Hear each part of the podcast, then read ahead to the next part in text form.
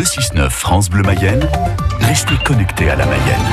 Toute cette semaine sur France Bleu Mayenne, nous revenons sur euh, les meilleurs moments de l'année 2021 en Mayenne, évidemment. Et c'est le dernier épisode aujourd'hui de notre série Les pépites de l'actu 2021. Aujourd'hui, Lila Lefebvre nous a préparé une rétrospective culinaire. Et ça tombe bien puisqu'on se prépare pour le réveillon ce soir. On commence par une polémique culinaire. La Bretagne sous le choc puisque le record de la plus longue galette saucisse au monde a été battu en Mayenne, 53 mètres comme 53, le nombre de notre département. Un défi lancé pour l'arrivée du Tour de France chez nous le 30 juin dernier. De quoi rendre toute chose notre reporter Solène Choisel. Oui, euh, la galette saucisse la plus longue que je n'avavais jamais vue euh, de euh, ma vie.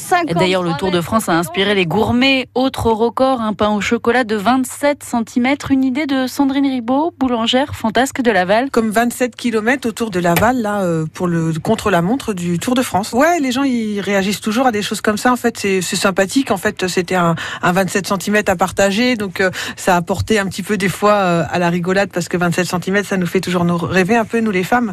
Vous voyez, dans le magasin, c'était un peu drôle. Et sur les réseaux sociaux, un peu, certains se sont lâchés sur l'idée. Ouais, c'était très sympathique. Ouais. Sandrine Ribaud, qui a aussi été à l'initiative d'un autre record toujours pour le Tour de France, une tartine de rillettes de 81 mètres et 20 cm.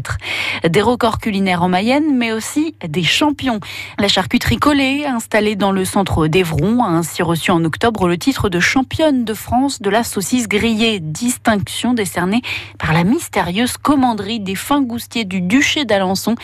La charcuterie collée a également été reconnue pour son boudin blanc ainsi que son andouillette.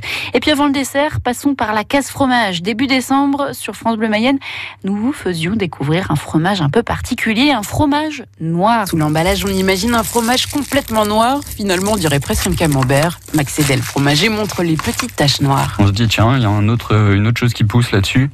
On n'est pas certain que ce soit complètement un camembert euh, blanc immaculé. Et donc, c'est quand on le coupe en deux. Hop, on voit le contraste. Et on peut goûter alors? Bien sûr. Sa couleur peut surprendre pour un fromage, mais il est très doux, à base de lait de vache bio pasteurisé. L'ingrédient phare, des cendres végétales, comme dans le morbier. Vous entendiez Elsa Vandevielle de France Bleu Mayenne avec Max Edé de la fromagerie du Haut-Anjou. Et le nom de ce fromage, c'est l'ardoise d'Anjou.